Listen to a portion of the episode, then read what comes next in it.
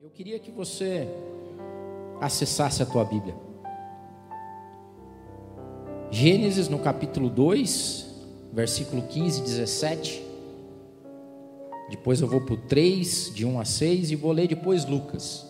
Eu quero ler duas passagens. A primeira, a derrota do homem no jardim, e a segunda, a vitória do homem Jesus no deserto. Gênesis no capítulo 2, versículo 15, a palavra de Deus diz o seguinte: E tomou o Senhor Deus o homem e o pôs no jardim do Éden para o lavrar e o guardar.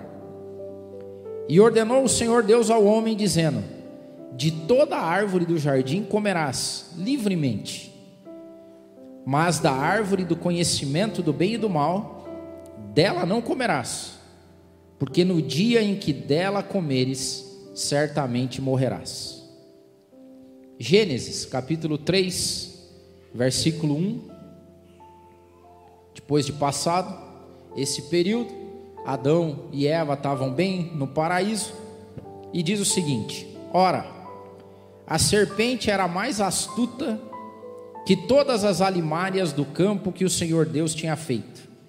E essa disse à mulher: É assim que Deus te disse? Não comereis de toda a árvore do jardim? E disse a mulher à serpente: Do fruto das árvores do jardim comeremos, mas do fruto da árvore que está no meio de, do jardim, disse Deus: Não comereis dele, nem nele tocareis, para que não morrais. Então a serpente disse à mulher: Certamente não morrereis, porque Deus sabe que no dia em que vocês comerem, se abrirão os vossos olhos, e sereis como Deus, sabendo o bem e o mal. E viu a mulher que aquela árvore era boa para se comer, e agradável aos olhos, e árvore desejável para dar entendimento. Tomou do seu fruto e comeu, e deu também a seu marido, e ele comeu com ela. Agora eu queria que você fosse lá para Lucas, Evangelho de Jesus segundo Lucas, capítulo 4.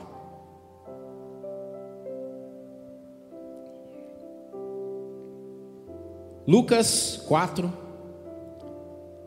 fala da passagem de Jesus no deserto, antes de iniciar o seu ministério.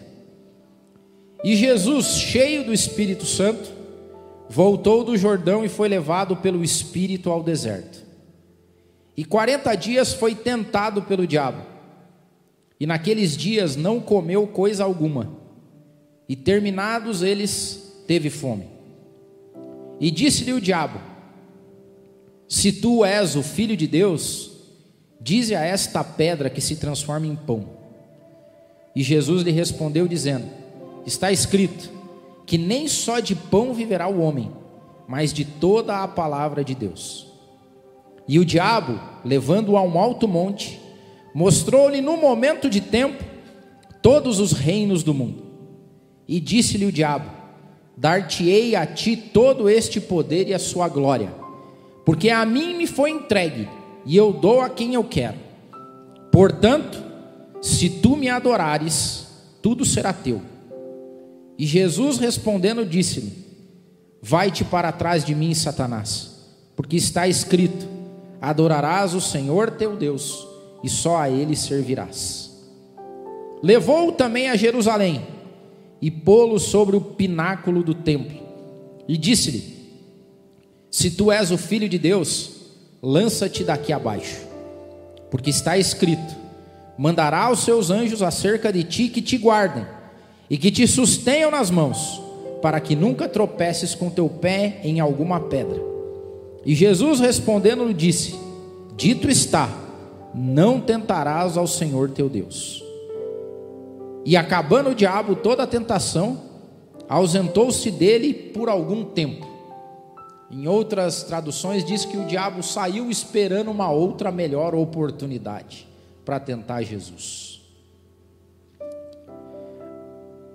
Antes eu queria de comentar na palavra, eu queria dividir com vocês qual foi o insight ou start que eu tive para essa palestra, palestra, para essa mensagem. Eu estava zapeando e fui ver de novo aquele vídeo que o Will Smith dá um tapa na cara do Chris Rock. Não sei se vocês lembram, cultura pop. O Will Smith fez uma atuação maravilhosa, interpretando o pai das tenistas Serena e Venus Williams. E candidato ao Oscar, ganhou o Oscar de melhor ator. E na cerimônia do Oscar, um humorista fez uma piada com a esposa dele, e ele levanta e vai lá e dá um tapa no, no rapaz. Mas o esquema que viralizou depois também é que, depois que essa cena aconteceu e ficou aquele climão, diz que a primeira pessoa que foi conversar com Will Smith foi o Denzel Washington, um outro ator, ganhador também de Oscar, cara. E dizem que, ou Will Smith falou isso, e depois isso viralizou, que a palavra que o Denzel Washington deu para o Will Smith foi o seguinte: No seu momento mais alto, Will, tenha cuidado, porque é no momento mais alto seu que o diabo vem até você. Então, Denzel Washington disse o seguinte: ó, quando você está no auge da fama, no estrelato, quando você atinge o, o cume da sua carreira, ali é que o diabo vem. E daí aquela palavra ficou comigo, eu falei assim: palavra de Deus, vamos à palavra, nunca precisamos tanto da palavra de Deus. E não está certo o que o Denzel Washington falou. Porque o diabo não vem nos teus momentos mais nobres. Ele vem em todos os momentos. O diabo se aproveita da pequeneza do ser humano, das dificuldades que nós passamos e ele vem em todos os momentos.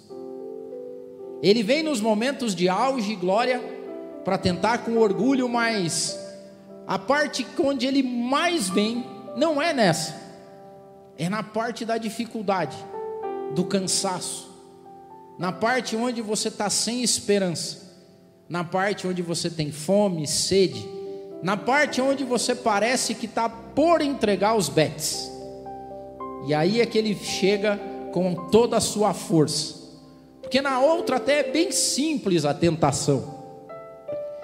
A derrota do ser humano no auge é fácil, essa é tranquila, porque o simples fato de atingir o auge e de já ter pompa e circunstância, glória, já é em si uma tentação, às vezes não precisa nem do próprio diabo, a gente cai nela de pato, fácil.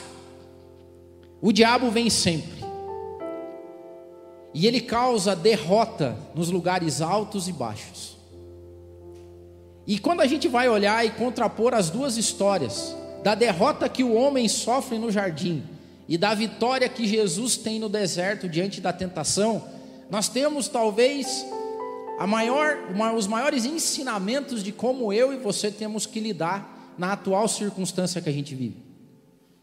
Há uns anos atrás, um filósofo coreano escreveu um livro que virou um best-seller e que hoje é aclamado e discutido e fonte de discussões chamado A Sociedade do Cansaço.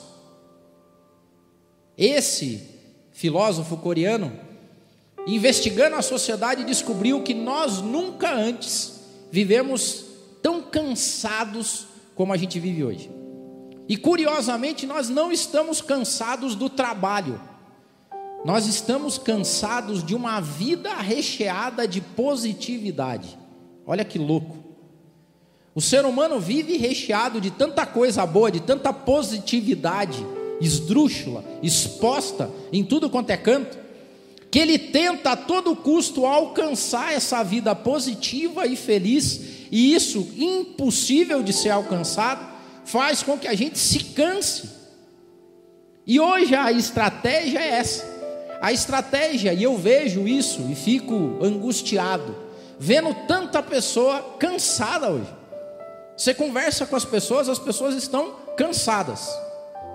E elas precisam de férias das férias, certo, amor? Por quê? Porque elas estão cansadas.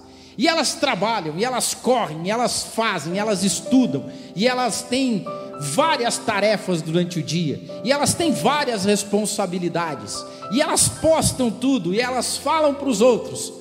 Só que passa o tempo, um ano, dois anos, três anos, cinco anos, você chega diante de pessoas esgotadas e você olha para trás e fala: o que, que você construiu? Nada. Uma vida de espuma, uma vida de cansaço. E ele diz que isso está produzindo nas pessoas os efeitos que a gente vê, vê hoje: pessoas ansiosas, pessoas depressivas, pessoas à beira de um ataque de nervos. Já viu assim, ó? Pessoas à beira de um ataque de nervos?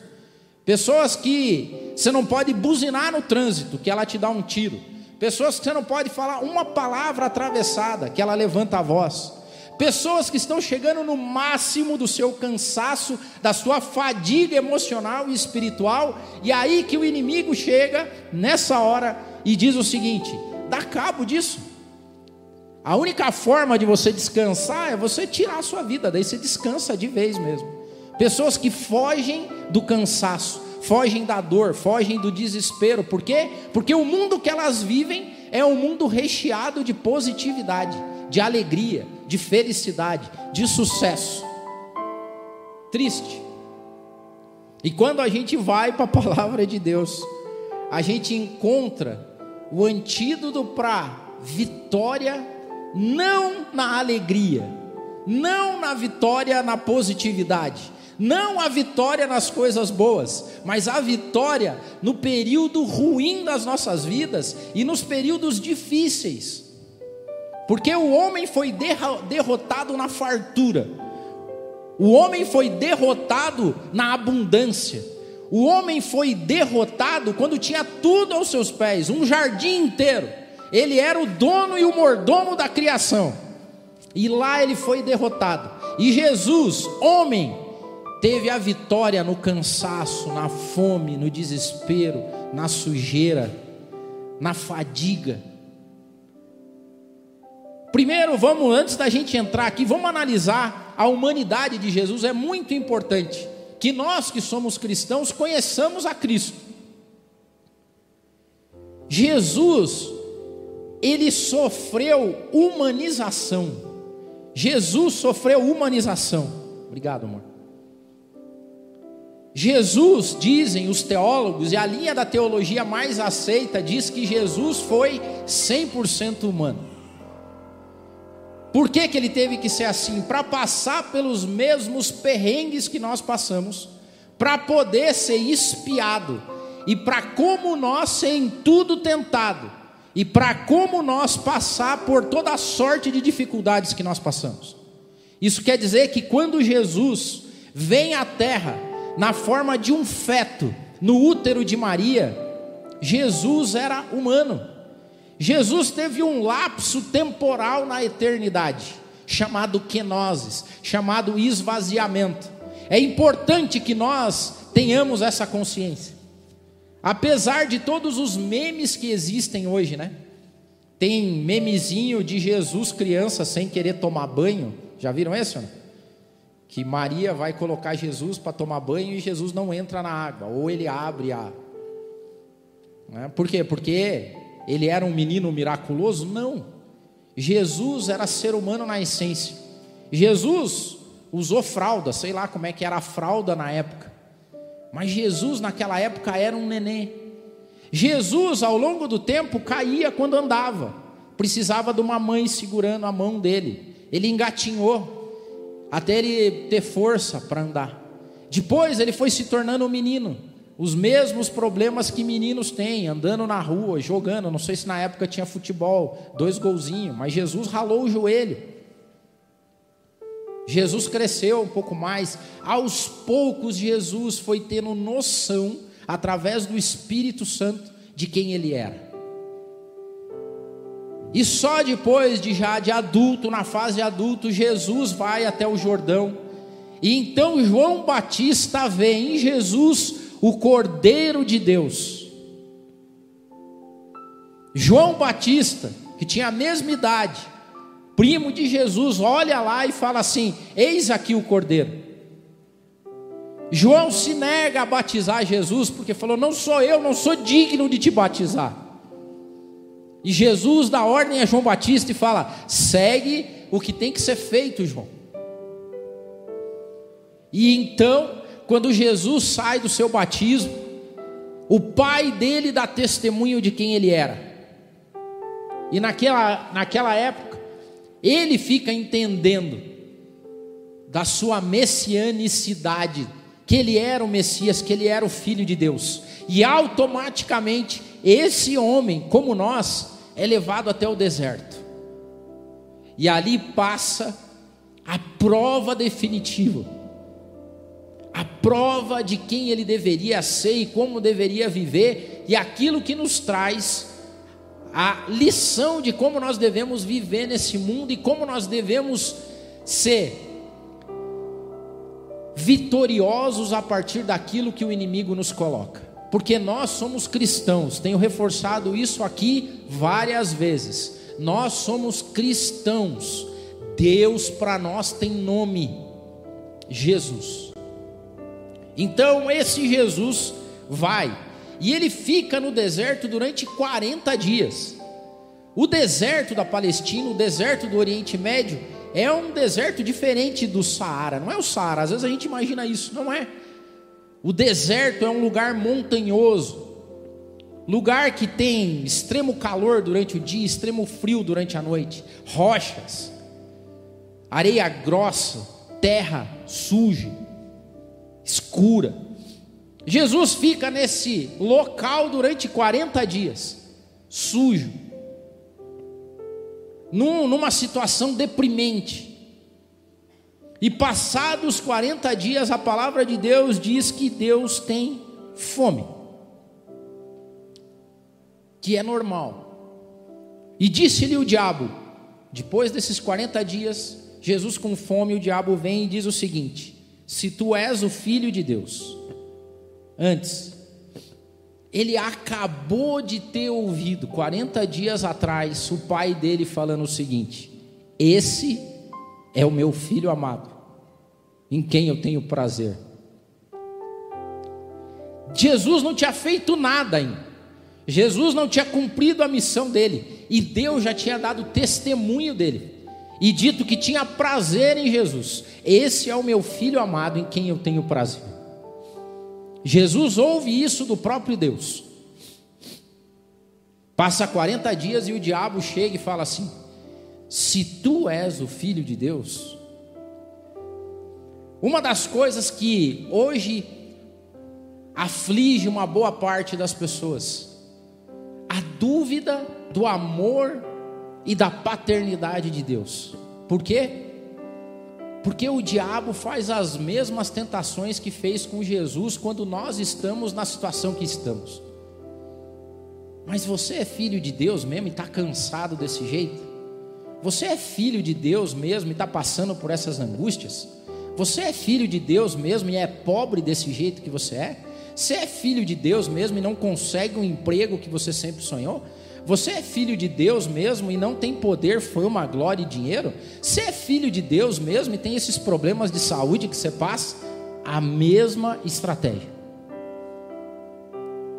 E o diabo chega e fala assim: se você é filho de Deus, diz a essa pedra que se transforma em pão. Primeira coisa, a tentação do milagre para resolver os nossos problemas. Porque se você não vive uma vida de milagres, dá a impressão que você não é filho de Deus. Porque os filhos de Deus, esses vivem do milagre do pai deles. Como é que você, que é filho de Deus, está passando o perrengue que você está passando? Como é que você, filho de Deus, consegue, pode ter fome do jeito que você está tendo fome? Come essa pedra aí, ó, cara. A tentação de saciar a nossa fome de qualquer jeito. E a nossa fome está estampada hoje, todo santo dia, na tela do nosso celular. A fome da positividade, da felicidade, da vida perfeita, do emprego dos sonhos, da vida cheia de pompa e circunstância. E o inimigo chega, você não é filho de Deus? Oh, pede aí que teu pai te dá. Pede aí que teu pai faz para você. Eu não sei, não, acho que você não é filho, não, vai. E a resposta de Jesus para Satanás é a seguinte: Nem só de pão viverá o homem, mas de toda a palavra de Deus. E agora eu queria muito que você prestasse atenção no que eu vou te dizer. Se você não comer da palavra de Deus, você vai morrer de fome, as mínguas, sendo tentado pelo Satanás. O pão para Jesus era a matéria, a pedra era tocável, era apalpável e ela se transformaria num pão que satisfaria as necessidades físicas de Jesus. E Jesus diz para mim e para você: entendam, a gente não vive só de matéria. A gente vive da palavra divina de Deus, esse é o nosso alimento espiritual. Nós vivemos hoje uma geração cansada e raquítica. Por quê? Porque não come da onde deveria comer. Pessoas que não conhecem o mínimo da palavra de Deus. Pessoas que não leem a Bíblia. E me perdoem, presas fáceis para o diabo. Porque hoje o que a gente vê são ajuntamentos de pessoas correndo atrás de milagres, de resposta rápida e mística para os problemas que elas têm na vida. E quando você pergunta para elas, já leu a Bíblia? É perigoso que elas te respondam: o que, que é Bíblia? O que, que é palavra de Deus? Nós somos pegos nas mais fáceis ciladas do inimigo. Por quê? Porque nós ainda vivemos de matéria, só matéria. Nós não transcendemos. A nossa vida não é conectada no plano espiritual como Jesus estava. E olhe que ele, sendo homem, estava com fome. Parafraseando, né? Alguns poetas seculares, você tem fome de quê? Você tem sede de quê? Se você chega numa segunda-feira e fala assim: do que, que eu tenho fome? E a fome da humanidade hoje ela passa longe do alimento que Deus nos dá, que é o alimento espiritual. Nunca tivemos tanto, um pastor diz isso. O problema hoje não é falta de comida espiritual, é falta de fome espiritual. Porque a gente nunca teve à nossa disposição tanto, e a gente nunca fez tão pouco caso. Só para vocês terem uma ideia, o vocabulário das pessoas diminuiu ao longo do tempo. É por isso que as pessoas não conseguem mais ler livros antigos. Porque se você pegar um livro antigo, pasmem você, você não entende. E sabe por quê? Porque você não tem vocabulário para alcançar esse livro. Estratégia do inimigo. Por quê? Porque você não tem paladar para isso. Você já comeu uma comida que você não tem paladar? Você fala, era a gente quando foi comer comida japonesa pela primeira vez. Fomos levados por um amigo. Fui comer comida japonesa. Coloquei o pneu. Aí um amigo que entendia de culinária, um grande amigo nosso, ele falou assim: não é assim que você faz. Você tem que educar o seu paladar para comer algumas coisas. Você tem que educar o seu paladar para tomar algumas coisas, porque senão você coloca ali a tua língua não entende e o teu estômago repulsa. Por quê? Porque você sempre comeu as mesmas coisas, você não se abre, você não sabe. É a mesma lógica hoje. As pessoas pegam um livro antigo, pegam um livro de algumas pessoas que escreveram anos atrás, e você fala, cara, eu estou lendo outro idioma, não é possível, isso aqui não é português. Não, isso não é o, o vocabulário rasteiro de pessoas que só se comunicam com joinha, valeu, meme, figurinha, gif. Quando o cara tenta ler alguma coisa, não consegue. Ah, e qual que é um livro muito antigo? A Bíblia, por exemplo.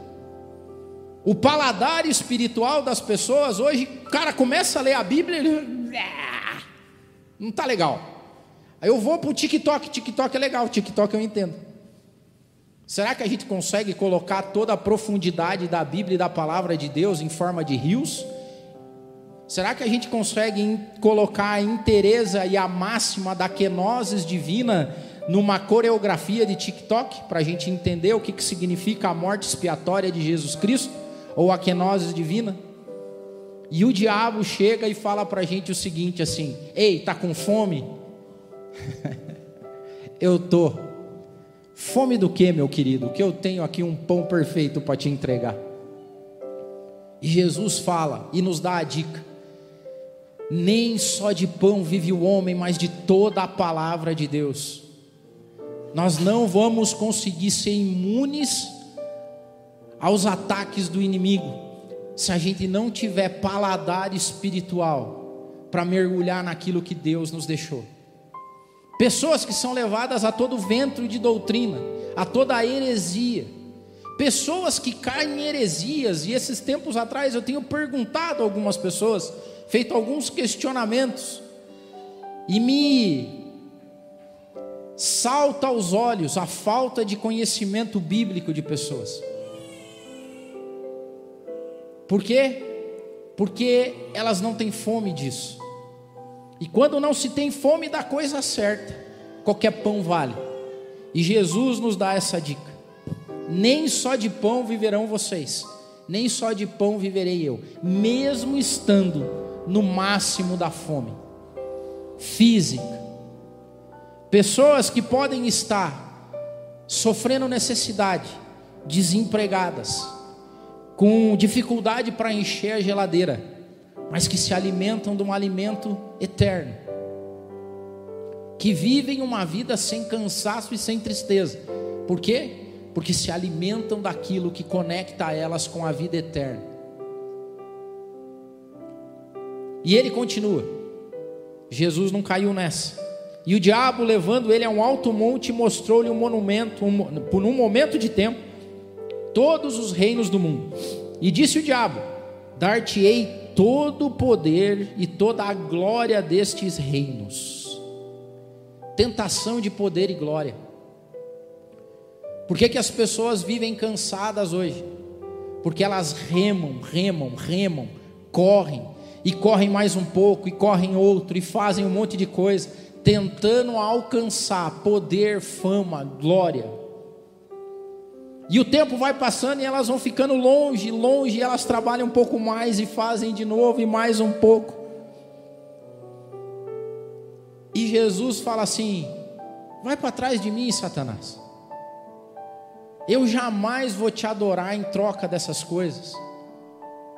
E aqui, o Tico pregou aqui alguns dias atrás. As pessoas adoram Satanás sem saber que estão adorando Satanás, mas adoram suas carreiras, adoram seus empregos, adoram suas fontes de renda, adoram seus investimentos, adoram sua vida atribulada, cheia de trabalho para cima e para baixo, e deixam de lado o básico da vida simples de adoração a Deus, de andar com a sua esposa, de andar com o seu esposo, de ter uma vida próxima dos filhos.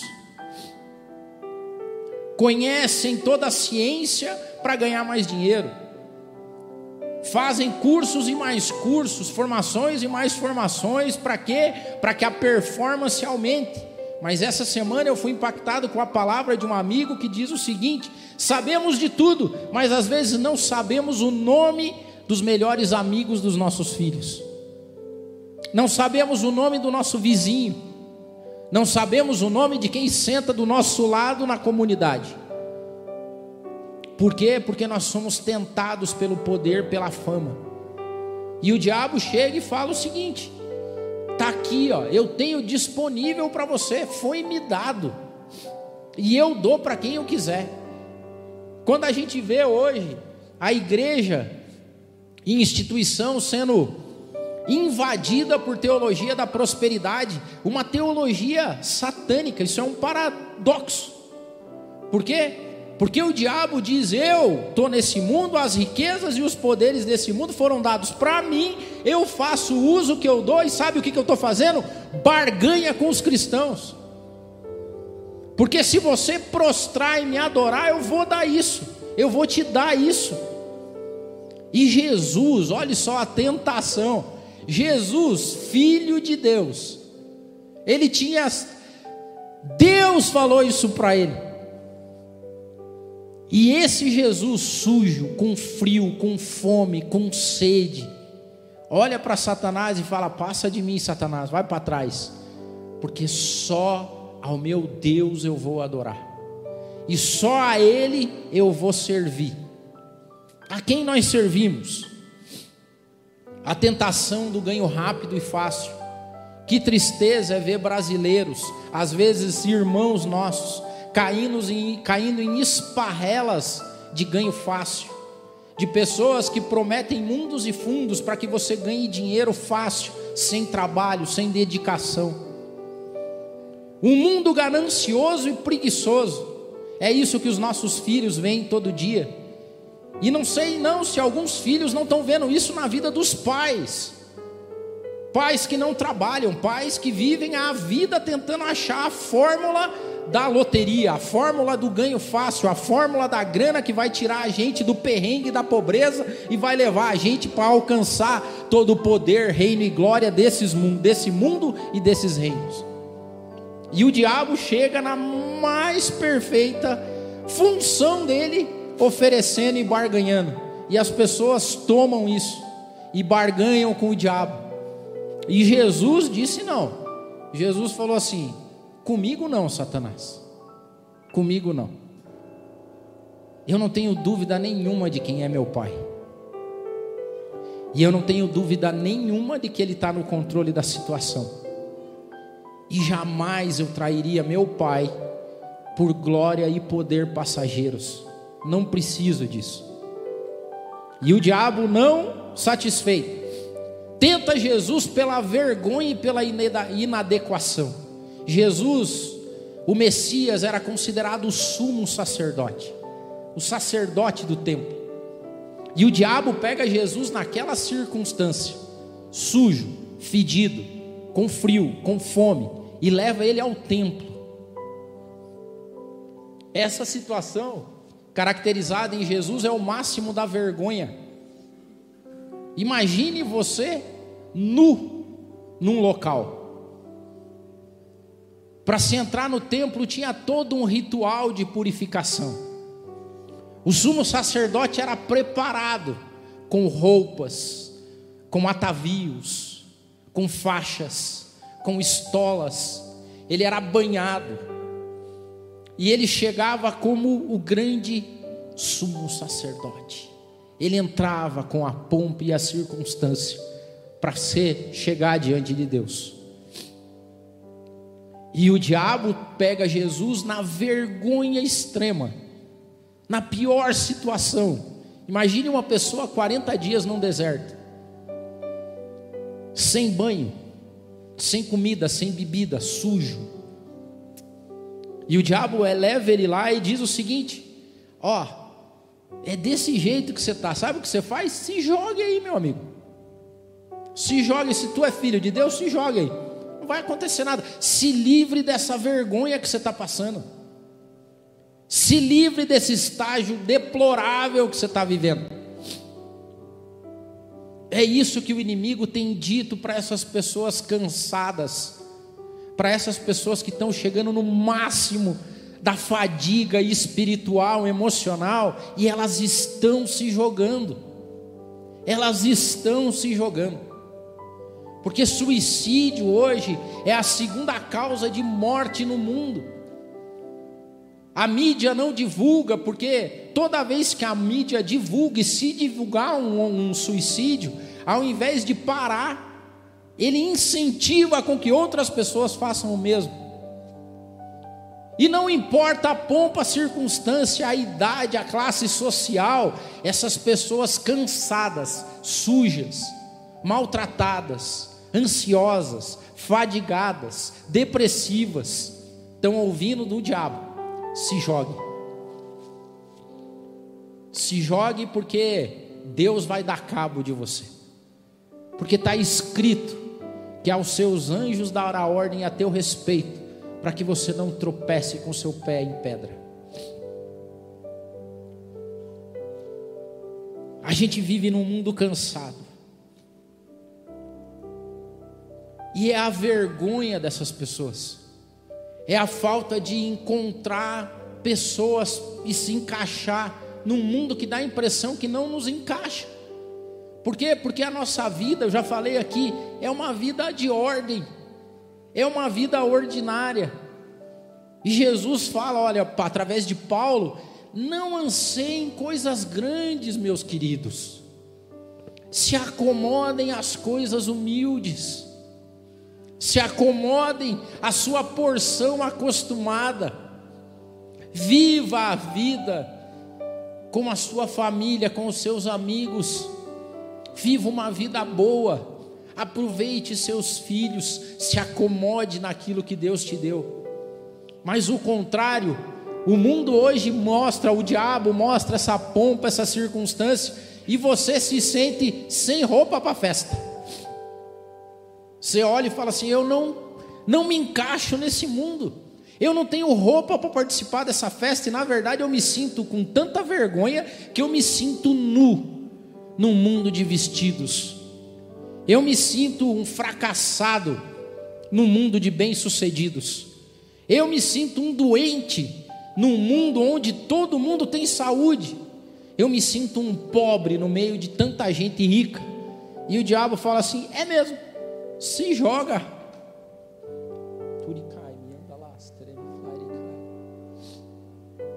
E a palavra de Jesus é: não vou tentar o meu Deus não vou tentar o meu Deus, porque Ele me colocou aqui, sabendo do que eu ia passar.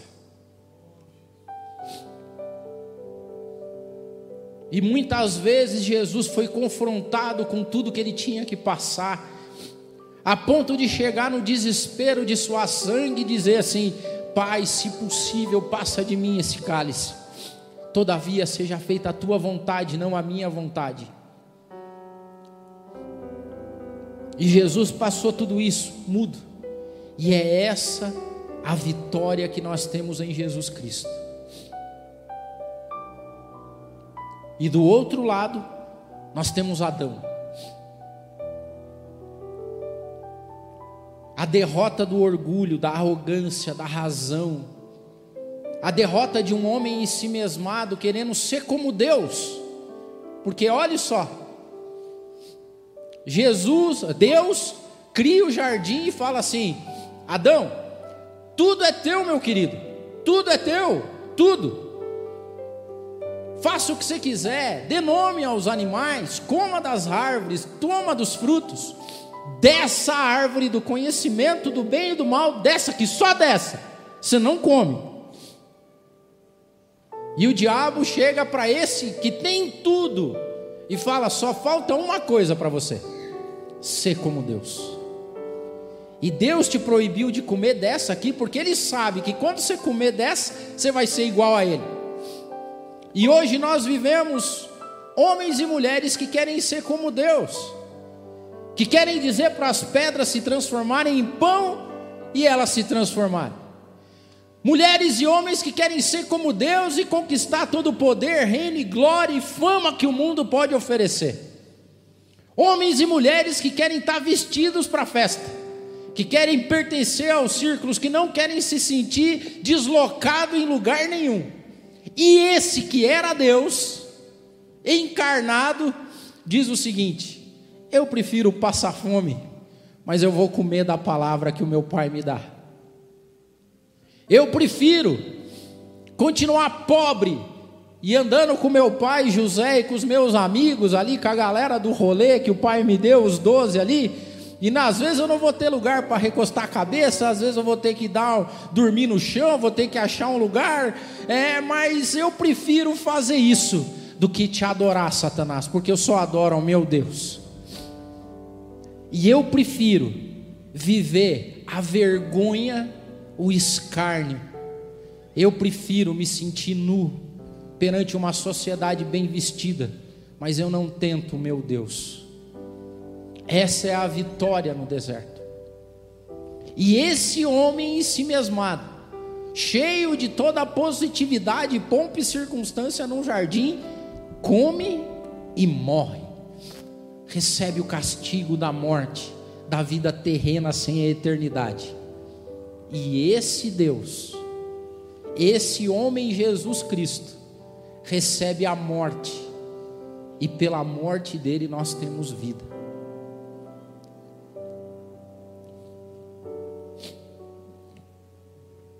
Eu queria muito que você saísse renovado daqui essa manhã, cheio de vida, disposto a enfrentar cada dia dessa vida terrena, com a fé que Jesus Cristo tem e com o Espírito Santo que ele teve junto com ele todos os dias.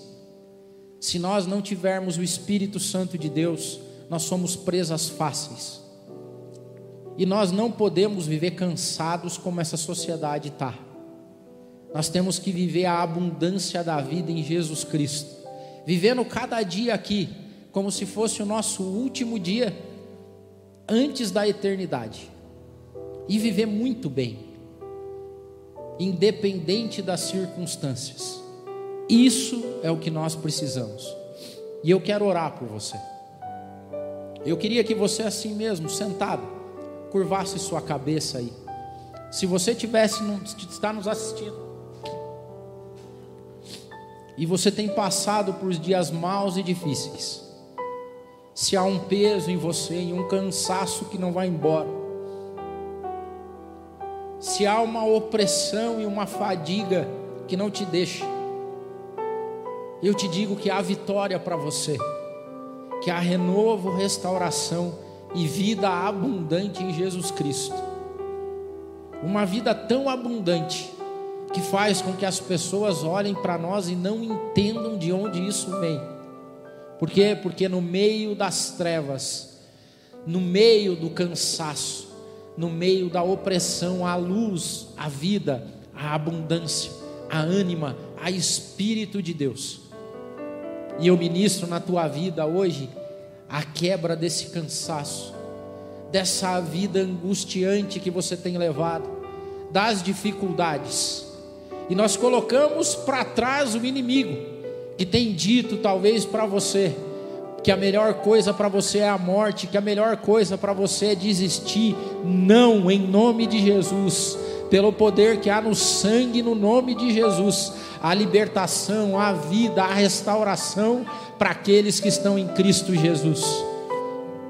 Senhor, eu te clamo, eu te imploro, Deus amado, nessa manhã, que o Senhor Espírito Santo venha como renovo e como bálsamo na vida de pessoas, ó Deus amado, que estão cansadas, oprimidas, fardos pesados demais, ó Pai, julgos pesados demais, carregados por uma vida que são traduzidas, ó Pai, em angústia, em peso, em dificuldade, em cansaço físico e emocional. E nós, ó Pai, como servos teu, eu ministro no nome de Jesus, pelo poder que há no teu sangue, Jesus. O mesmo Espírito Santo que estava com o Senhor naquele deserto, que em tudo foi tentado, mas saiu vitorioso que esse Espírito Santo abunde agora na vida dessas pessoas, as encha, Pai, encha de renovo, de restauração, de vida, de libertação, ó Deus amado, libertação. Pessoas cativas por hostes do inimigo, pessoas que vivem, ó Pai, uma vida pequena e triste, que nesse momento caia isso por terra no Teu nome, Jesus, que haja de novo vida e vida em abundância. Que a gente viva o plano espiritual, que a gente seja saciado, ó Pai. Ah, que o nosso paladar espiritual seja renovado, que a gente coma da Sua palavra, ó Deus amado, que a gente viva a inteireza do Evangelho, que o Espírito Santo faça morada definitiva em nossas vidas, e que a gente, ó Pai, seja luz para esse mundo, sal para essa terra. Ah, Deus amado, todo pensamento, ó Pai, que agora possa estar sendo colocado aí pelo inimigo para uma tentação maligna, saia no nome de Jesus, saia no poder do nome do sangue de Jesus Cristo, o vencedor, ó Pai. Aquele que venceu toda a tentação, que a gente tenha essa mesma graça e essa mesma força para vencer todos os nossos desafios espirituais Que essa batalha seja vencida no poder do sangue e do nome de Jesus Cristo. Receba a vida em Jesus. Receba a vida em Jesus.